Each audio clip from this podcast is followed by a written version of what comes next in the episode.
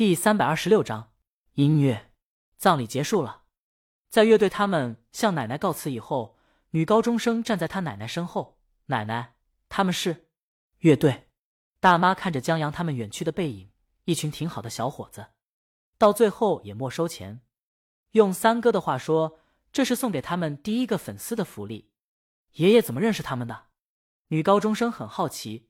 一个整天给大山扎完吃的爷爷，竟然比他还时尚和酷。就在小广场表演，你爷爷是他们的头号歌迷。大妈见江阳他们在上车前招手，就挥手跟他们再见。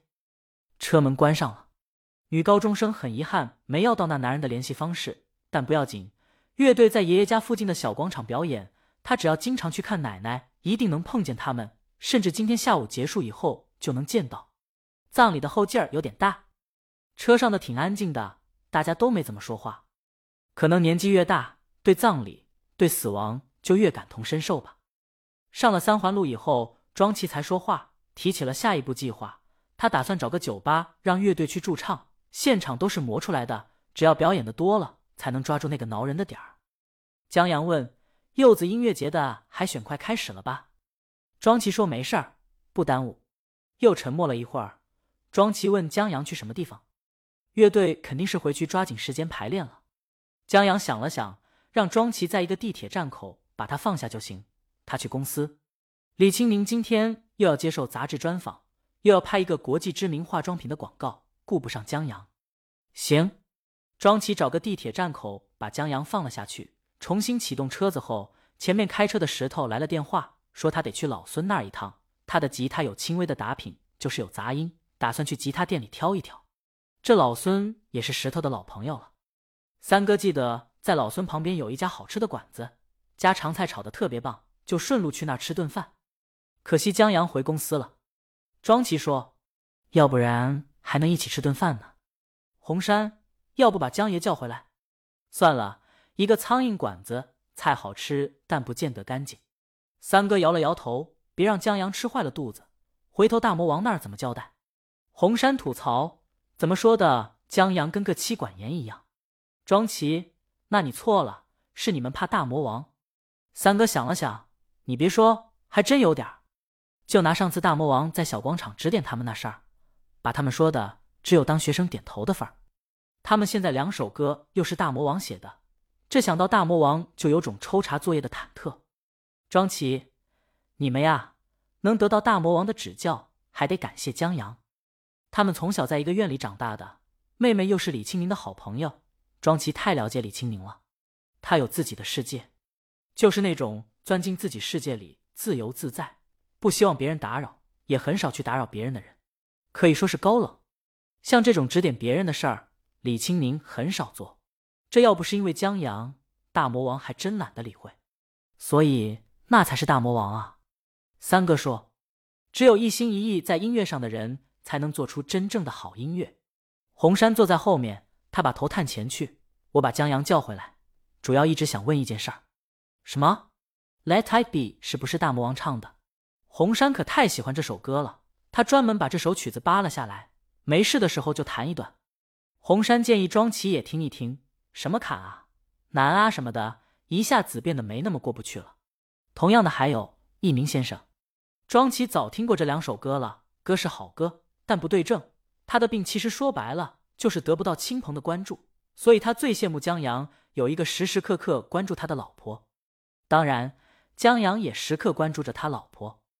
这俩人这边发个歌词，那边来一首歌。庄奇觉得，也就是江阳那破锣嗓子不行，音准找起来跟去南极找北极熊差不多，要不然让大魔王熏陶也熏陶成歌手了。坏了！红山忽然一拍手，忘记把黑胶唱片拿过来。让江阳签个名了，得不到大魔王的签名，还得不到一鸣先生的签名。一鸣先生的黑胶唱片签一鸣先生的名，这放着绝对能当传家宝。三哥他们觉得有道理，他们改天也去弄张唱片让江阳签名。说话间，他们到了。这老孙的琴行在一个胡同里，微不起眼，就一个路边常见理发厅的大小，然后门是铁门，还关着。要不是拉着窗帘的窗户上挂了一把吉他。恐怕很少有人知道这一家琴行，老孙做的都是圈里人生意。石头把吉他从车里拿出来，然后去敲门。门打开，一个小矮个的中年人吓了一跳，在认出石头他们以后才松口气。好家伙，你们这一身打扮，我还以为要把我送走呢。他闪开，让石头他们进去。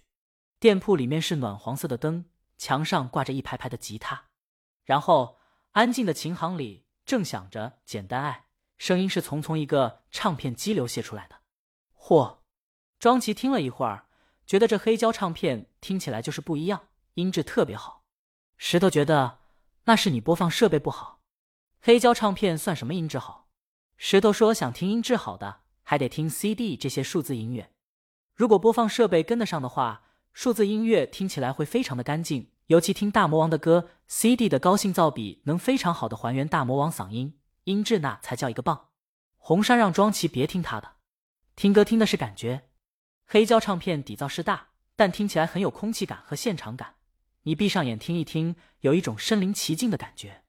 红山又说，黑胶是模拟音乐，还原的是大魔王当时录制时的环境和嗓音。